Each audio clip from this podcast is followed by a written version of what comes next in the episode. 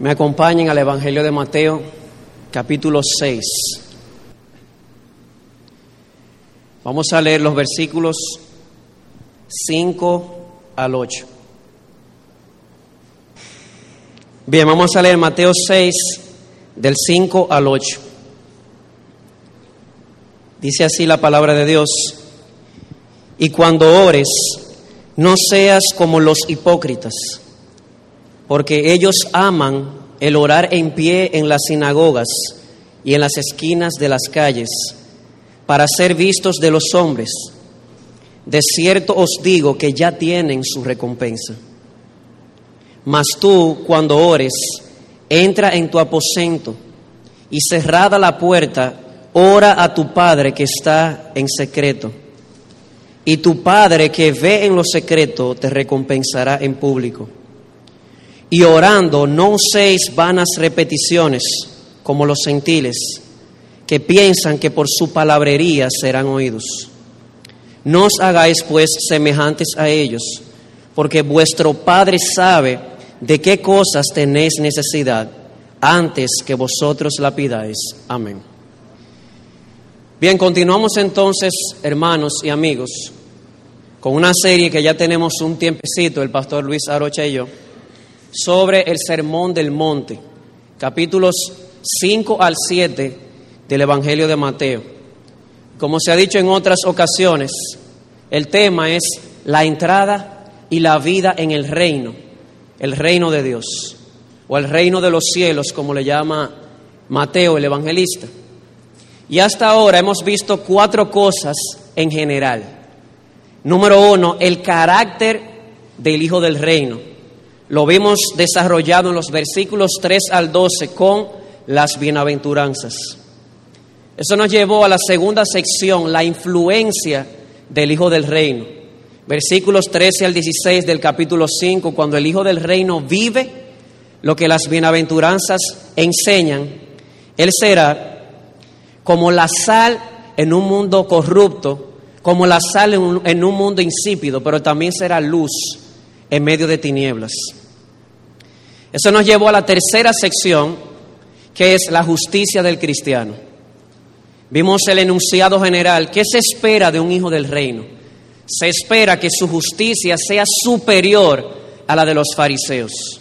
Es decir, que sea una justicia que venga desde dentro, no simplemente una justicia externa.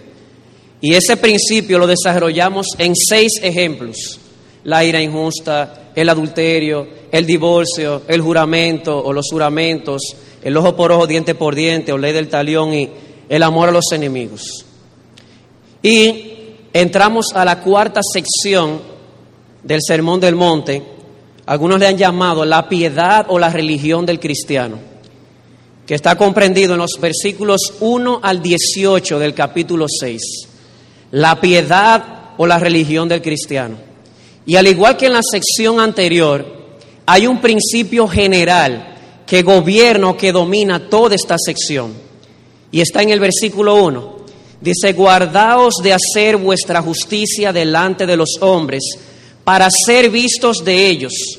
De otra manera no tendréis recompensa de vuestro Padre que está en los cielos. En otras palabras, el principio general que rige esta sección de la religión del cristiano es, que no debe hacer las cosas para ser visto de los hombres. O como alguien diría, el secreto de la piedad es la piedad en secreto. Y ese tema de la piedad del cristiano en secreto se desarrolla a partir de tres ejemplos. El número uno, la limosna, que fue la última predicación que se trató con el pastor Luis Guardaos de hacer vuestra justicia para ser vistos. Ejemplo número uno, cuando des limosna, no seas como los hipócritas, no hagas tocar trompeta delante de ti para ver qué das. El segundo ejemplo que el Señor utiliza para este principio es el ejemplo de la oración, que es el que vamos a desarrollar y posiblemente nos tome varias predicaciones. Y luego Él entra al tema del ayuno. Así que los tres ejemplos particulares de este principio general de la piedad del cristiano son la limosna, la oración y el ayuno.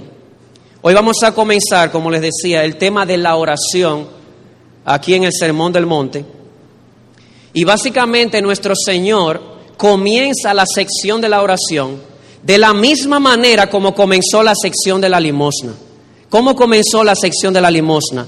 Cuando des limosna. Y el versículo 5 comienza cuando ores. Comienza con un temporal. ¿Saben por qué es importante?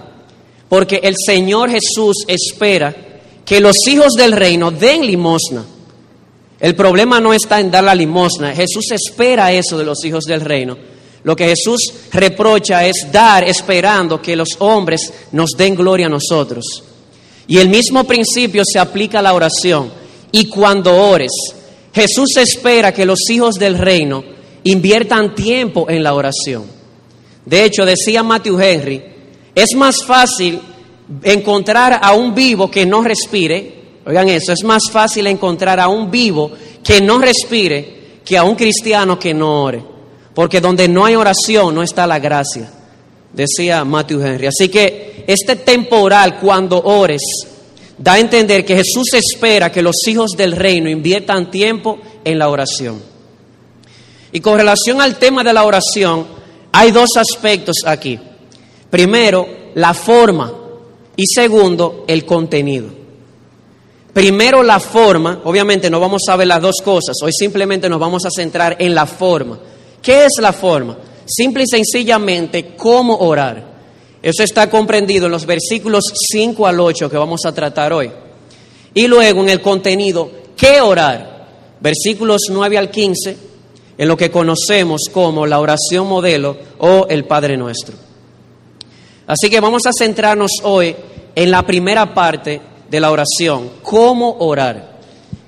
Y Jesús desarrolla este tema en cuatro versículos. En los dos primeros nos enseña que nuestra oración no debe ser hipócrita, sino real. Y en segundo lugar, que nuestra oración no debe ser mecánica, sino reflexiva. Voy a repetirlo otra vez. Estamos desarrollando el tema de la oración como un ejemplo de la piedad en secreto. Y hemos dicho que Jesús va a tratar dos tópicos. Primero, cómo orar. Segundo, qué orar. El qué orar lo trataremos más adelante en el Padre Nuestro. ¿Cómo orar? Jesús dice o da dos directrices. Primero, no de manera hipócrita, sino real. Segundo, no de manera mecánica, sino de manera reflexiva o consciente. Y antes de entrar a estos dos detalles, permítame dar una advertencia. Jesús dice, cuando ores, no seas como los hipócritas.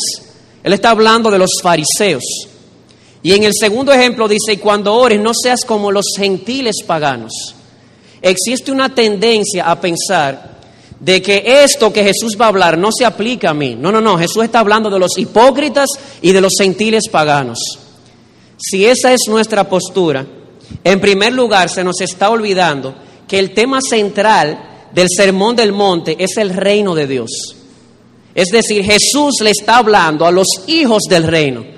Así que es posible para un hijo del reino orar hipócritamente y orar irreflexivamente, como vamos a ver más adelante. Y además, ¿cuál es el punto de Jesús aquí?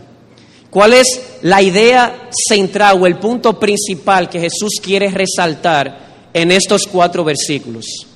Y voy a citar las palabras textuales del doctor Lloyd Jones. Lloyd Jones dice, el punto principal aquí en estos cuatro versículos de nuestro Señor es mostrarnos de que el pecado es una fuerza tan poderosa que aún en nuestras oraciones nos acompaña. Hermano, escucha esto, el punto de Jesús en estos cuatro versículos, hipocresía e irreflexibilidad. El punto que Jesús quiere transmitir es que, es que el pecado es una fuerza tan poderosa en nosotros que no simplemente nos acompaña hasta la puerta del cielo, aún hasta la presencia misma de Dios. Usted en oración, usted tiene un compañero a su lado que se llama el pecado, la hipocresía y la irreflexibilidad. Así que habiendo visto esta introducción, vamos a comenzar con la primera manera de cómo orar. Así se llama nuestro estudio, cómo orar. Jesús responde al cómo orar en primer lugar de esta manera. Nuestra oración no debe ser hipócrita, sino real. Vamos a leer los versículos 5 y 6 una vez más. Dice, y cuando ores, no seas como los hipócritas, porque ellos aman el orar en pie en las sinagogas y en las esquinas de las calles, para ser vistos de los hombres. De cierto os digo que ya tienen su recompensa. Mas tú cuando ores, entra en tu aposento y cerrada la puerta, ora a tu Padre que está en secreto, y tu Padre que te ve en lo secreto te recompensará en público. Así que la primera cosa que Jesús está denunciando o reprochando aquí es la oración hipócrita. Y vamos primero a ilustrar el problema. Imagínense un fariseo que va camino a la sinagoga o que va camino al templo. ¿Y qué sucede? Que él quiere dar una imagen de piedad. ¿Y cómo se resalta esto? Que él quiere proyectar esa imagen. O que no puede ni siquiera esperar llegar al templo. Así que él se arrodilla o él se para y levanta sus manos en el medio de la calle a orar. Esa es la idea. Dice, no seáis como los hipócritas que que aman el orar en pie en las sinagogas y en las esquinas de las calles. Este hombre va y quiere proyectar una imagen de piedad, de tal punto que él dice, yo no puedo, no puedo esperar llegar al templo, a la sinagoga, voy a orar aquí mismo. Y déjame decirte, amado hermano y amigo, cuál no es el problema de este hombre. En primer lugar, el problema no es la postura. Sí, se resalta que él ama orar de pie. Pero el problema no está en orar de pie. En las escrituras nosotros tenemos a Daniel orando de rodillas en su habitación con las ventanas abiertas. En la escritura tenemos a Jesús orando postrado con su rostro en tierra mientras sudaba gotas de sangre. En la escritura tenemos a aquel famoso ciego en la ciudad de Jericó que estaba sentado y cuando yo que Jesús iba pasando de lo más profundo del corazón, sentado sin una postura tipo Buda, él le dice, ayúdame Señor, ten misericordia de mí. Así que el problema del hipócrita aquí mostrado no es su postura, aunque él ama orar de pie. Segundo, el problema de este hombre tampoco es el lugar donde ora. Sí, él ama orar de pie en las esquinas de las calles y en las sinagogas. Sin embargo, su problema no es el lugar. En la Biblia tenemos ejemplos de hombres de Dios orando a solas, pero también tenemos el ejemplo de la iglesia primitiva orando junta, es decir, en oraciones públicas. Y el autor de Hechos, Lucas, resalta que oraban de manera unánime en la iglesia. Así que el problema de este hombre de este hipócrita no es ni la postura en que ora, ni tampoco el lugar donde ora. Y usted dirá, entonces, hermano, ¿cuál es el problema de este hombre? El problema se resume a una palabra, hipocresía. Dice Jesús, y cuando ores no seas como los hipócritas. Hermano, ¿y qué es la hipocresía? Déjeme decirle algo. Yo creo que el griego es, es fabuloso, excelente herramienta. De hecho, me ha ayudado mucho en algunos de mis estudios. Sin embargo, hermanos y amigos, sepan esto, la mejor manera de definir una palabra no es su etimología. La mejor manera de definir una palabra es cómo se usa en la escritura. Dice aquí, no seas como los hipócritas, porque ellos aman el orar en pie en las sinagogas y en las esquinas de las calles para ser vistos de los hombres. ¿Qué es la hipocresía? Para seguir los pasos de mi maestro, el pastor Arocha, la hipocresía es una disociación entre el propósito que yo finjo tener con el verdadero propósito que tengo.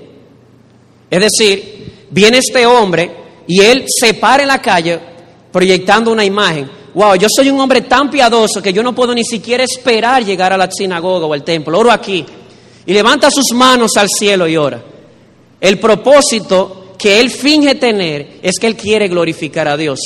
Pero ¿cuál es el propósito real? El propósito real no es que él quiere glorificar a Dios, sino que él quiere recibir alabanza de los hombres. ¡Wow! ¡Qué hombre más espiritual! Así que, ¿qué es la hipocresía? Bueno, definiéndola, definiendo la hipocresía según el texto es una disociación o un divorcio entre el propósito que yo finjo tener cuando oro y el propósito que realmente tengo. Te pregunto, hermano, ¿cuál es tu propósito a la hora de orar? Esa es la pregunta clave. El problema de este hombre no era ni la postura ni el lugar. El problema es que él amaba orar. ¿Cómo? Amaba orar en las calles y en las sinagogas para ser visto por los hombres. Así que no era simplemente el orar lo que, lo que él amaba, sino recibir alabanza de los hombres, que él proyectar una imagen de piedad, no necesariamente un acto de piedad. Y es triste, hermanos. Esta es la realidad de nuestro corazón. Eso es lo que Jesús quiere resaltar aquí. Aún los hijos del reino, cuando doblan sus rodillas o cuando oran parados, no importa cómo tú ores, hermano, sea parado, sea sentado, sea postrado, no importa dónde ores, si es en los secretos de tu habitación o aquí en la iglesia en público, tenemos un enemigo que nos acompaña. Se llama el corazón. Y ese corazón es engañoso y perverso tenemos un corazón que nos puede inclinar a la hipocresía. Y si esto es triste, más triste todavía es ignorar esta verdad. ¿Qué? Ignorar que aún a nosotros, los hijos del reino, la hipocresía nos puede acompañar aún a la presencia misma de nuestro Dios mientras estemos de este lado de la gloria. Y vamos a dar algunos ejemplos. Hemos dicho, hemos ilustrado el caso. El religioso que va camino a la sinagoga, al templo, eh, quiere proyectar piedad y ni siquiera puede aguantarse llegar, se faja a orar ahí mismo en la calle. Su problema es ni la postura ni el lugar. Su problema es que él finge piedad cuando realmente el propósito que anda buscando o lo que anda buscando es la alabanza de los hombres. Vamos a ver algunos ejemplos de esto en la vida práctica. El primero de ellos es la forma explícita que acabamos de decir. Es decir, orar, ya sea pública o privadamente, para que los hombres vean que nosotros oramos. Hermanos, si somos sinceros, tenemos que admitir lo que decía Calvino, que tenemos vicio de adularnos a nosotros mismos y por lo tanto existe la tentación en nosotros de asegurarnos de que los demás vean que nosotros oramos. Yo no sé tú, pero yo sí. Tengo esa lucha tengo esa debilidad y le pido a Dios que me ayude a luchar con ese pecado de la hipocresía. Esa es la forma explícita. ¿Sabe qué es lo triste del caso? Que a veces la hipocresía, este, esta forma explícita puede ser muy sutil. Déjame ponerle un ejemplo.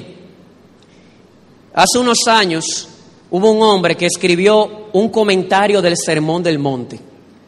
Y de hecho hizo una exposición magistral de esta porción de no orar hipócritamente. Años después, otro hombre hizo una biografía de ese escritor. Y en la biografía resaltaba que este hombre era tan piadoso que él no podía aguantarse. Él se arrodillaba donde quiera que llegaba. Yo no sé si saben a dónde él quiero llevar.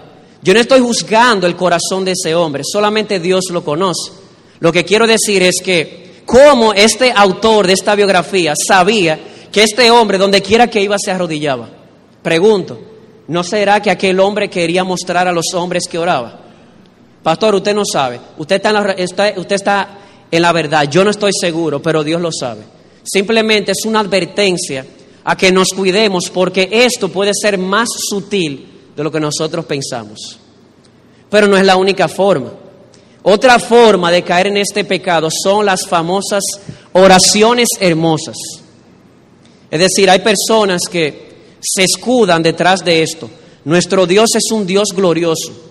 Así que hay que tener mucho cuidado con lo que yo le voy a decir, con la dicción que voy a usar, con las frases que voy a utilizar. Pero al final lo que quieren es hallar alabanza de los hombres en su vocabulario tan rico y tan teológico. Y de hecho, yo no espero que no me malentiendan, amados hermanos. Hay personas que son muy cultas. Hay personas que realmente viven sumidas en la teología y su vocabulario es teológico. No es que quieren llamar la atención, es que son así. Sin embargo, existe la posibilidad de usar palabras rebuscadas, palabras domingueras, incluso los domingos, simplemente para llamar la atención de los que escuchan. Hermanos, cuando uno se acerca a un padre, uno no anda inventando formas de cómo armar la oración. Uno simplemente dice lo que uno siente, uno derrama su alma. Padre, sabes que eh, mis egresos han superado mis ingresos. Y el superávit y la macroeconomía. Espérate, espérate, mi hijo. ¿Qué es lo que tú quieres decir? ¿Que tú estás en olla? Sí, que estoy en olla. Pues dime eso.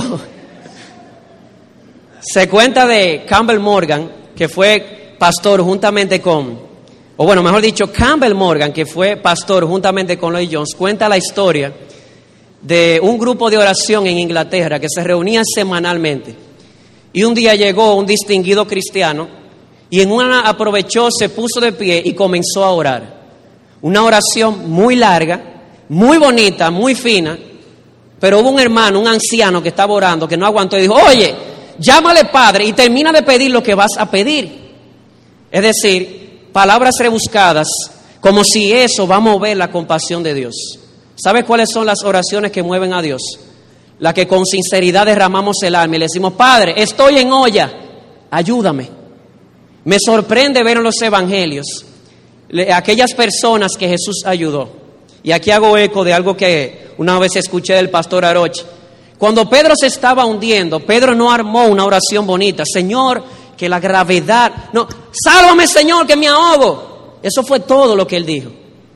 Y hermanos, yo no estoy diciendo que no deben haber palabras en nuestra oración. A veces abundamos en palabras que vienen del corazón. Lo que quiero decir es que existe el peligro de usar palabras rebuscadas, pero sobre todo para impresionar al que está oyendo. Esa es otra forma de una oración hipócrita. Pero hay una forma más sutil todavía que las que hemos mencionado.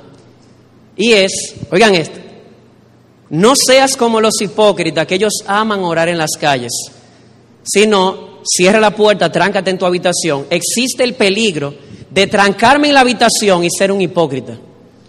Pasarme dos horas orando en mi habitación y el pensamiento que me cruza es, wow, se darán cuenta que yo tengo dos horas orando. Existe también el peligro de yo encerrarme en mi habitación y cerciorarme que los que están afuera sepan que yo estoy orando. Yo te pregunto, hermano, cuando tú estás en tu habitación, en secreto, ¿qué pensamiento cruza tu mente? Wow, yo creo que yo estoy progresando en la vida espiritual. Dos horas orando, se darán cuenta los que están allá afuera ¿Se dan cuenta? Es decir, este pecado es más sutil de lo que nosotros pensamos. ¿Y cuál es el resultado? ¿Cuál es el resultado de yo orar hipócritamente? Dice Jesús, de cierto os digo que ya tienen su recompensa. El Señor dice a través de Pablo, no os engañéis, Dios no puede ser burlado. Lo que el hombre siembra, eso cosecha. Y estos hombres, ellos qué es lo que siembran? Ellos siembran buscar alabanza de los hombres. ¿Y saben qué? Eso mismo cosechan, alabanza de los hombres, pero nada más de ahí. Ellos se contentan o ellos buscan la recompensa de los hombres y eso es lo único que obtienen. Sí, mucha alabanza de los hombres, pero de ahí no pasa. Jesús, Jesús dice, de cierto os digo que esa es su recompensa. Porque eso fue lo que sembraron, eso fue lo que buscaron. Y en contraste con orar de manera hipócrita, Jesús nos reta o nos manda a orar de forma real. Versículo 6. Mas tú, cuando ores, entra en tu aposento y cerrada la puerta, ora a tu Padre que está en secreto. Y tu Padre que te ve en lo secreto, te recompensará en lo público. Es decir, que en la forma correcta de orar hay primero un paso de exclusión. Yo excluyo todo lo demás, incluyéndome a mí mismo. El problema del hipócrita es su enfoque. Su enfoque no es Dios, su enfoque es Él mismo. Y por eso Él quiere que los hombres vean que Él ora. Jesús dice, no, no, no, no, tú tranca tu puerta. Es una manera de decir, excluye a todo lo, todo lo que te rodea. Y hay varias razones de por qué excluir todo lo demás. Número uno, por distracción. Pero déjame decirte que la razón más poderosa dada por Jesús aquí para cerrar mi puerta o excluirme no es que yo me distraiga. Es el enemigo número uno, se llama el orgullo. La principal, el principal argumento de Jesús aquí para yo excluirme no es la distracción, aunque eso va incluido, es mi propio orgullo. El yo evitar buscar ser visto por los hombres. Sin embargo, quiero dar una nota aclaratoria. Esto no debe llevarse a un absoluto. De hecho, cuando nosotros nos adentramos al contexto cultural, en aquellas casas, amados hermanos, por lo general, según dice el comentarista William Hendrickson, solamente había una sola habitación, una sola habitación. ¿Cómo entonces yo excluirme cuando hay una sola habitación en una familia donde hay cinco o seis personas? Y además en aquellos tiempos no había televisión, podían ser familias numerosas, una sola habitación. Así que no pensemos que el excluirnos debe llegar, llevarse a un extremo. El punto de Jesús es el corazón, la intención del corazón, la actitud del corazón. Tú, oye esto, tú puedes encerrarte en tu habitación mientras vas caminando en la calle haciendo ejercicios. ¿Cómo? Sí, porque es un asunto de actitud. Hay hermanos que me han dicho, mira, tú quieres saber algo, mis oraciones más profundas son cuando yo hago ejercicio en la mañana. Va caminando y mientras va caminando, con los ojos abiertos, va orando a Dios. Pero ¿por qué es un asunto de actitud? Porque Él no está llamando la atención para que la gente sepa que Él está orando. Él se excluye, Él excluye todo lo demás, incluyendo a sí mismo, y se conecta con Dios. Y además vimos que es posible usted encerrarse en su habitación y caer en el mismo pecado, el pecado de la hipocresía. Así que, amados hermanos, el primer paso en la oración, cómo debe orarse, en contraste a la hipocresía, es excluir todo lo demás, no tanto por distracción, sino por orgullo. Y eso me facilita el segundo paso, concentrarme en Dios.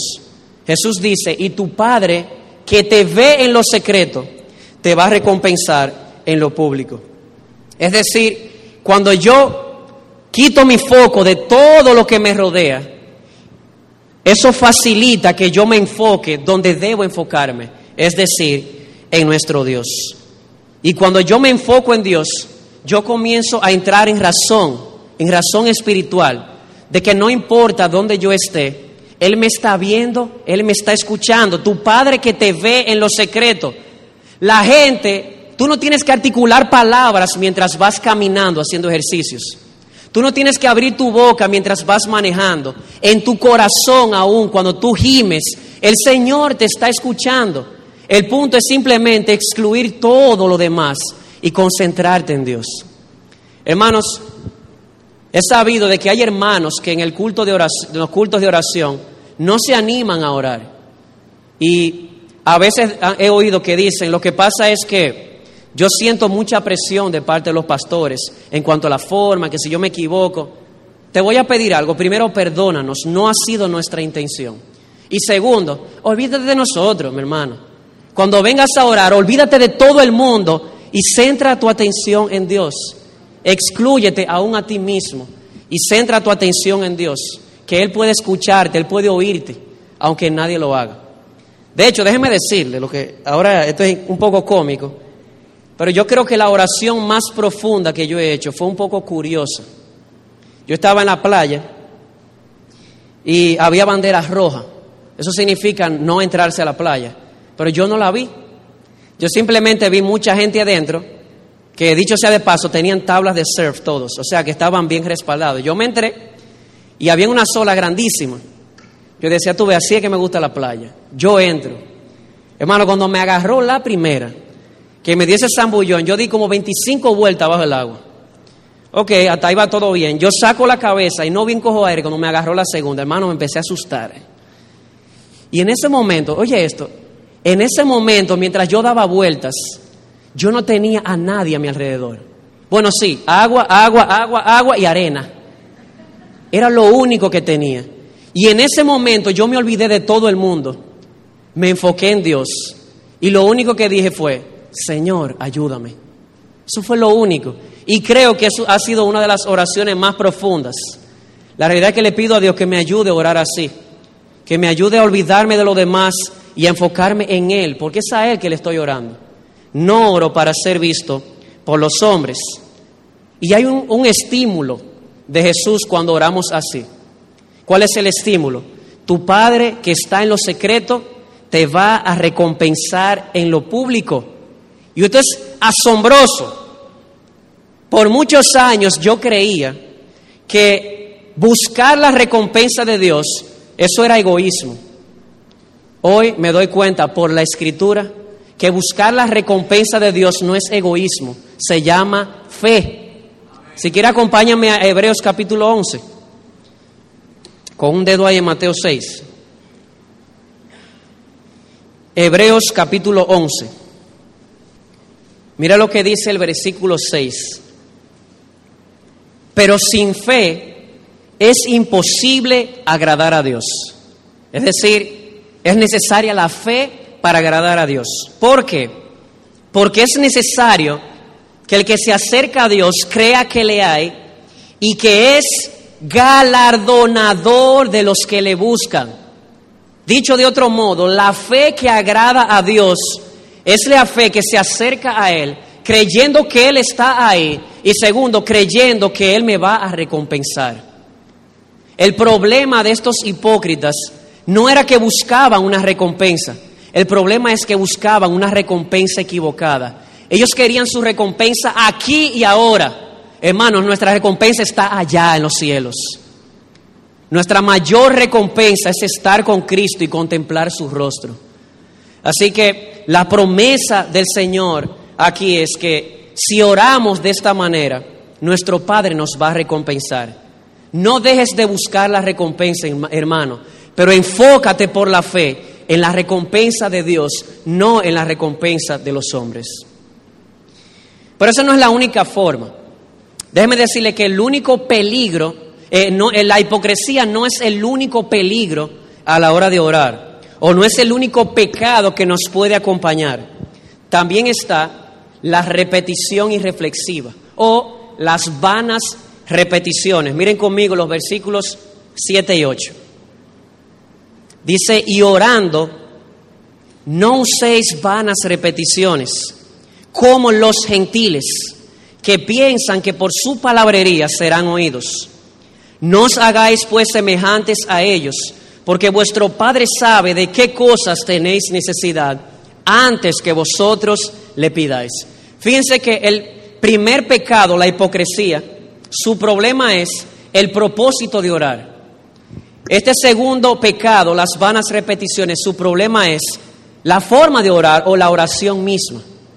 Aquel era un problema básico en los fariseos, este era un problema muy visible en los gentiles. No seáis como los gentiles. Y yo quisiera ilustrarte este problema también.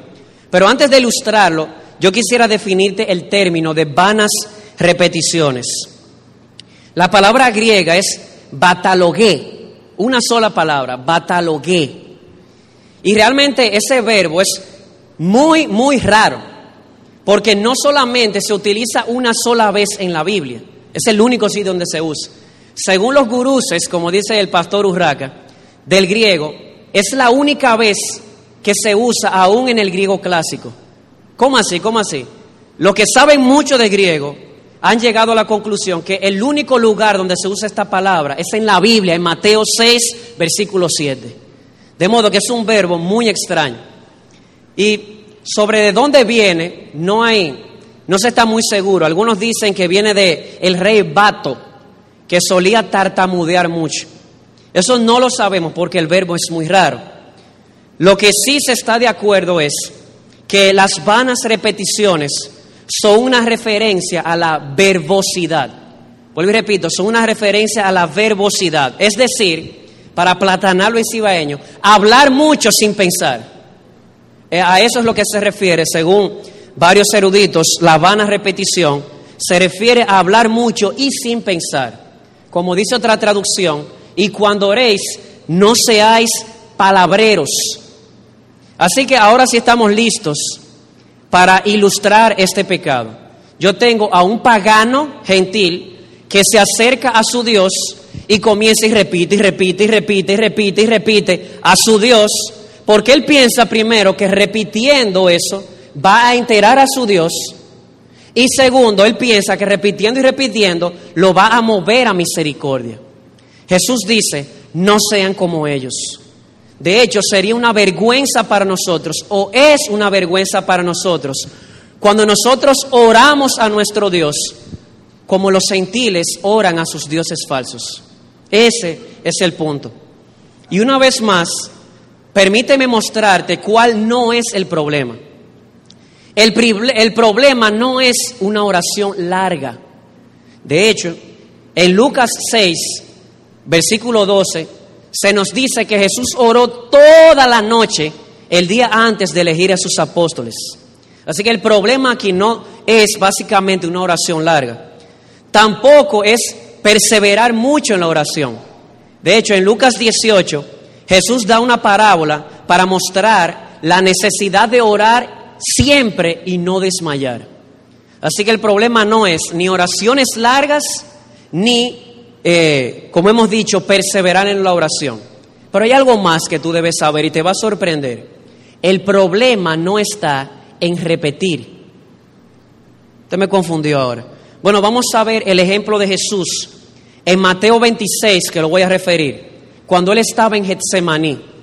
Tres ocasiones va y ora, regresa donde sus discípulos, vuelve otra vez a orar, regresa donde sus discípulos, por tercera vez va a orar. Y sabes qué? Las tres veces pidió lo mismo. El problema no está en la repetición. Por eso debemos ser eh, cautelosos cuando vamos aquí en la Reina Valera, que dice vanas repeticiones porque el énfasis no está en la repetición, sino en las vanas repeticiones. De hecho, usted repetir oraciones pudiera ser simplemente una muestra de que usted persiste en orar. Por lo tanto, el problema no es repetir. ¿Y dónde está el problema? El problema está en las vanas repeticiones. ¿Y qué es una repetición vana? Bueno, la palabra vana significa vacía, sin sentido hablar mucho, mucha palabrería, pero mi mente está desconectada. Y no solamente eso, con un propósito. Cuando los gentiles hacen eso, que repiten y repiten y repiten de manera mecánica, ellos creen que repitiendo y repitiendo van a enterar a sus dioses. Y segundo, que los van a mover a compasión. Y el problema de ellos es ese. Jesús dice que no sea así con nosotros. Cuando oremos, no seamos como ellos. No que no oremos una oración larga, no que no perseveremos, ni siquiera no que no repitamos, sino que nos cuidemos de las vanas repeticiones. Y usted, amado hermano, pudiera poner algunos ejemplos. Claro que sí. Por ejemplo, como estamos hablando del estilo gentilo de los paganos, tenemos un ejemplo en la adoración a Baal. ¿Se acuerdan cuando Elías estaba en el Monte Carmelo, en Primera de Reyes 18:26? Se dice que los sacerdotes de Baal se pasaron desde, las, desde la mañana hasta el mediodía invocando a Baal, invocando a Baal y Elías ahí sentado. Oye, pero ese día de ustedes, esos dioses de ustedes estarán durmiendo, eh. Repiten y repiten y repiten y repiten y repiten. Hasta se cortaron a ver si su dios Baal era movido a compasión. O si no, el caso en Hechos 19, en Éfeso Dos horas gritando, Diana, que Diana, ¿se acuerdan? Como si eso iba a despertar a Diana. No se iba a despertar porque era un ídolo. Sin embargo, ellos pensaban que repitiendo y repitiendo, dos horas, hermanos, repitiendo lo mismo, lo mismo. Diana, Dios del cielo, y no me acuerdo ni siquiera qué fue lo que dijeron. Pensando que iban a mover a Diana. Lo mismo lo vemos en los budistas que utilizan una ruleta con oraciones escritas y repiten y repiten y repiten y repiten, pero su mente está desconectada. O un caso más aterrizado, el rosario. Personas que pasan varias horas contando bolitas y repiten y repiten y repiten y repiten y repiten, como si eso pudiese mover a Dios o enterarlo de la situación. Hermanos, que no sea así con nosotros no sea así con nosotros. Porque de hecho sería una vergüenza para nosotros si oramos así. ¿Por qué? Porque nuestro Dios, primero, no necesita que lo enteren de lo que está sucediendo. Miren el versículo 8. No os hagáis pues semejantes a ellos por necesidad, eh, perdón, porque vuestro Padre sabe de qué cosas tenéis necesidad. Porque es una vergüenza orarle a nuestro Dios como ellos oran a sus ídolos. Porque nuestro Dios no necesita que lo enteren. Él lo sabe todo. El Señor Jesucristo dice a través de Juan en, en Apocalipsis que su mirada es como llamas de fuego que pueden penetrar lo más profundo del corazón. Él puede saber aún lo que estás pensando. Él no necesitas que tú articules palabras. Aún no está la palabra en nuestra boca, cuando Él ya sabe incluso lo que vamos a decir. Así que no pensemos que podemos enterarlo. Y además, sería una vergüenza porque nuestro Dios no necesita que le repitamos y le repitamos para moverlo a compasión. Los padres que estamos aquí sabemos que es así. De hecho, cuando un hijo nos repite y nos repite y nos repite, lo más que podemos hacer es irritarnos. ¿Qué es lo que nos mueve a compasión? Que ellos con sencillez de corazón nos pidan, nosotros sabiendo que necesita eso, necesitan eso que piden. Que Elías me diga, papi, tengo hambre. Con decirlo una vez y yo saber que lo necesita, eso es suficiente. No es necesario que ella repita, tengo hambre, tengo hambre, tengo hambre, tengo hambre. No tenemos que repetir para mover a Dios. ¿Sabes lo que mueve a Dios? No es el ejercicio de labios, es un corazón contrito y humillado. Eso es lo que mueve a nuestro Dios para escuchar nuestras oraciones. De modo que no nos hagamos semejantes a ellos. No usemos vanas repeticiones. ¿Y cuál es el resultado cuando yo oro a Dios de esa manera? Es decir, de la manera en que los paganos oran a sus dioses. Mire el versículo 7 de nuevo, en su segunda parte. Piensan que por su palabrería ellos serán oídos. ¿Cuál es el resultado? Cuando se ora así, que no seremos escuchados. Si tú oras así, pensando que vas a mover a Dios, la respuesta divina es, no vas a ser escuchado, porque te estás acercando a Dios con una idea distorsionada Dios no necesita que lo enteres. Dios no necesita que te corte las venas y que repita dos horas para moverlo a compasión. Dios simplemente quiere un corazón derramado. Así, definió John Bunyan la oración. Es derramar el corazón o el alma de manera sincera, de manera consciente, de manera afectuosa a Dios. Eso es lo que es orar. Es charlar con Dios. Como si usted estuviera hablando con su Padre. No repitiéndole, simplemente eh, Padre, necesito esto, con sencillez de corazón.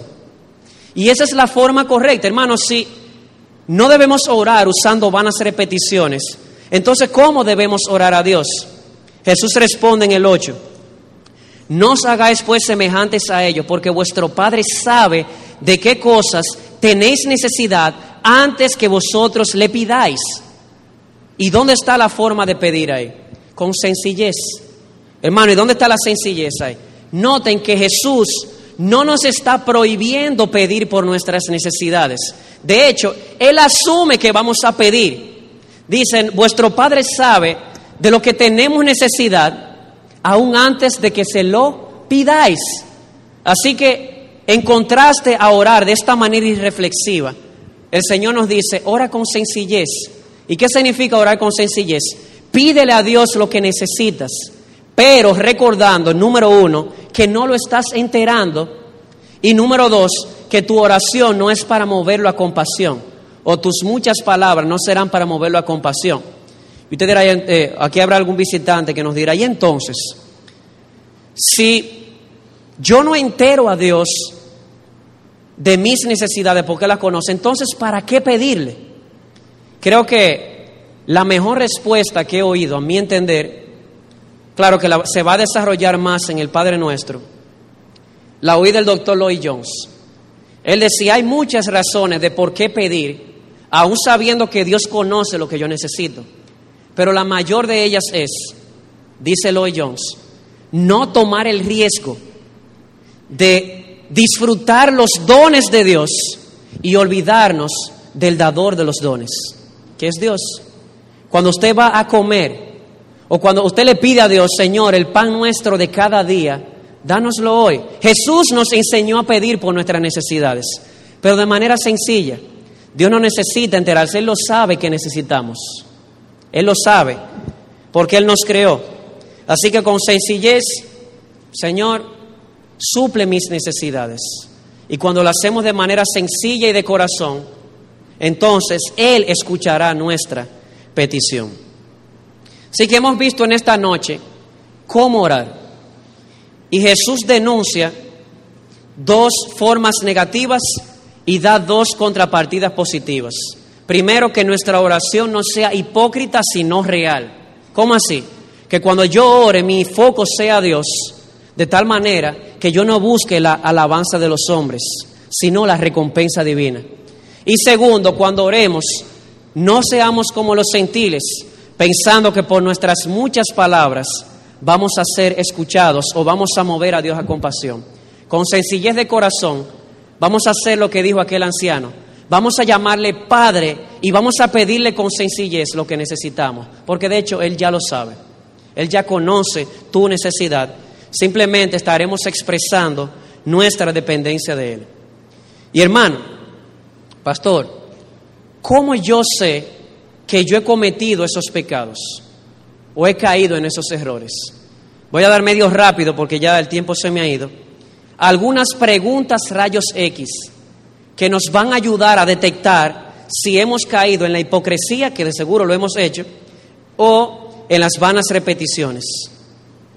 Número uno, oro con más frecuencia y fervor en público que en privado. Hazte esa pregunta, amado hermano. Yo oro con más fervor y frecuencia cuando estoy en público que cuando estoy en privado.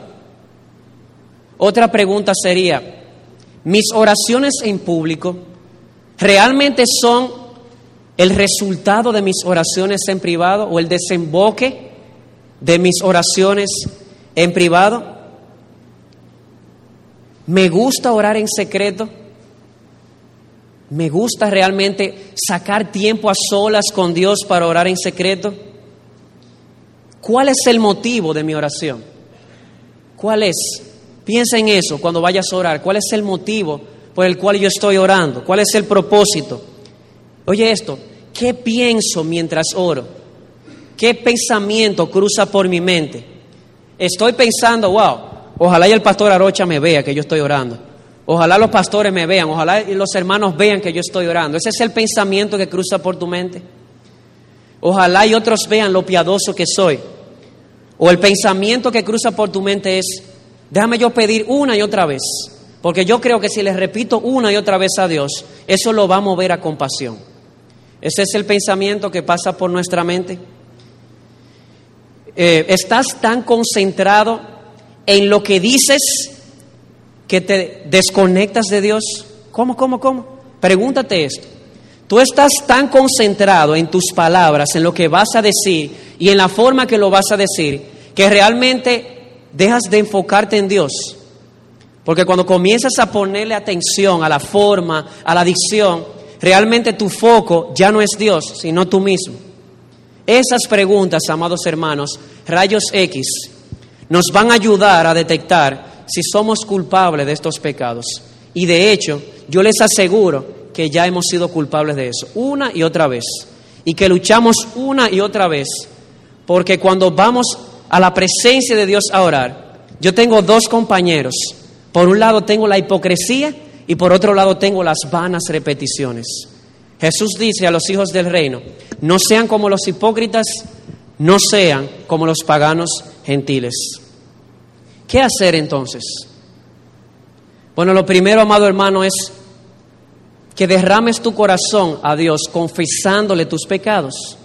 Confiésale a Dios, Señor, es verdad, yo me he visto retratado aquí hoy. Yo he orado muchas veces para que me vean. Yo he, hecho una, yo he hecho unas oraciones lindísimas, pero mi propósito no ha sido exaltarte. Mi propósito ha sido que otros vean lo mucho que yo estoy aprendiendo, lo bonito que hablo. Tenemos que confesar a Dios que hemos tenido vanas repeticiones. tal vez no con el propósito de mover a Dios, pero venimos aquí, yo no sé si te ha pasado, pero lo digo para mi vergüenza, a veces he estado aquí los miércoles mientras un hermano ora y yo me despierto cuando dicen amén. Hermano, no te voy a mentir, es una lucha que tengo. Y cuando yo oro de esa manera, ¿sabes lo que veo? Vanas repeticiones. Yo digo amén, pero aquello dije amén si yo ni siquiera estaba oyendo lo que el hermano estaba diciendo. Si yo no estaba siguiendo su oración, ¿cómo puedo decir amén a su oración? Hermanos, realmente es una lucha que tenemos. Tenemos que confesar estos pecados en nosotros. Segundo, mirar la cruz. Mirar la cruz. Porque cuando estudiaba esto, la realidad es que mi, mi rostro bajó, lo digo con sinceridad. Señor, yo estoy podrido. Estos dos enemigos me acompañan. Yo estoy convencido de que constantemente oro hipócritamente y muchas veces oro irreflexivamente. Pero la cruz levantó mi mirada. Amado hermano, no solamente confieses tu pecado, acuérdate que tú eres hijo de Dios. Ora a tu Padre, es tu Padre. Confía en que cuando pidas perdón, mirando a la cruz de Jesucristo, Él te va a perdonar.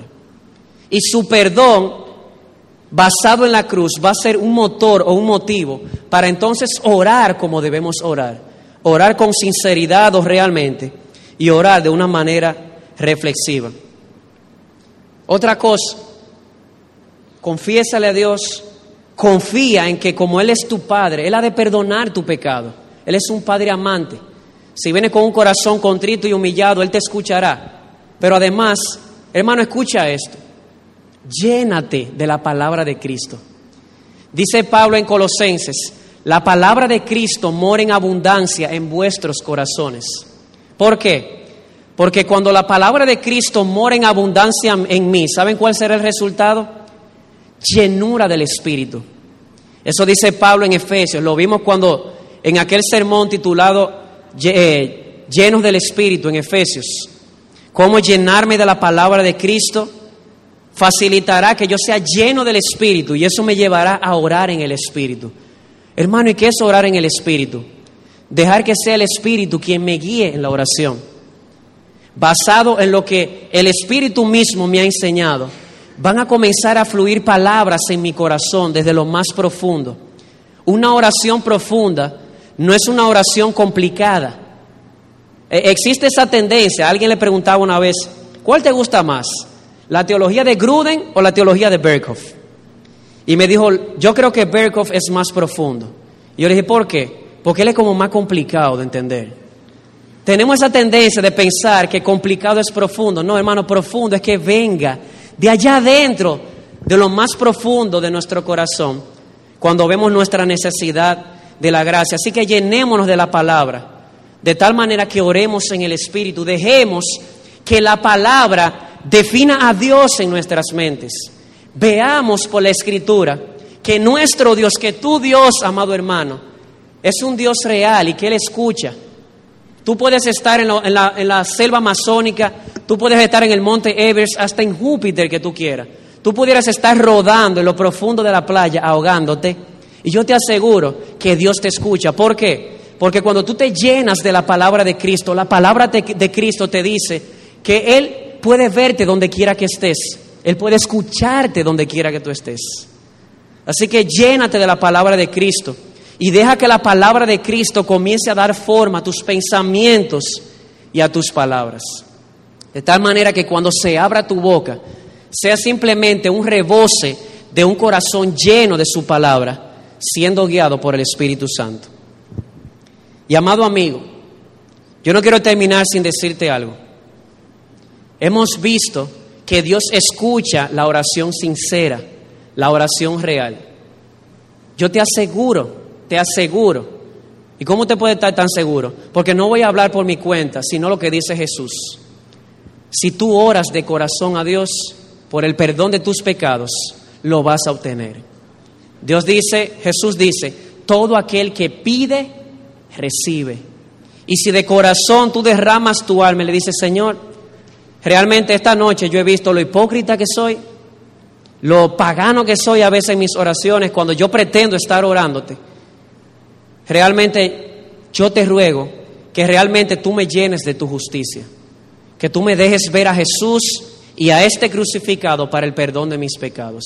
Y si es de corazón, te aseguro que te, te escuchará. Le buscaréis y le hallaréis, dice el Señor, porque le buscaréis de todo vuestro corazón. Así que ahí mismo en tu silla, tú no tienes que cortarte las venas, tú no tienes que pararte, brincar y irte al santo cerro de rodillas. Ahí mismo, Dios te puede escuchar en lo profundo de tu corazón. Pídele, sálvame, y te va a salvar. Dios es fiel y lo que Él ha prometido, Él lo ha de cumplir. A Él sea la gloria. Amén.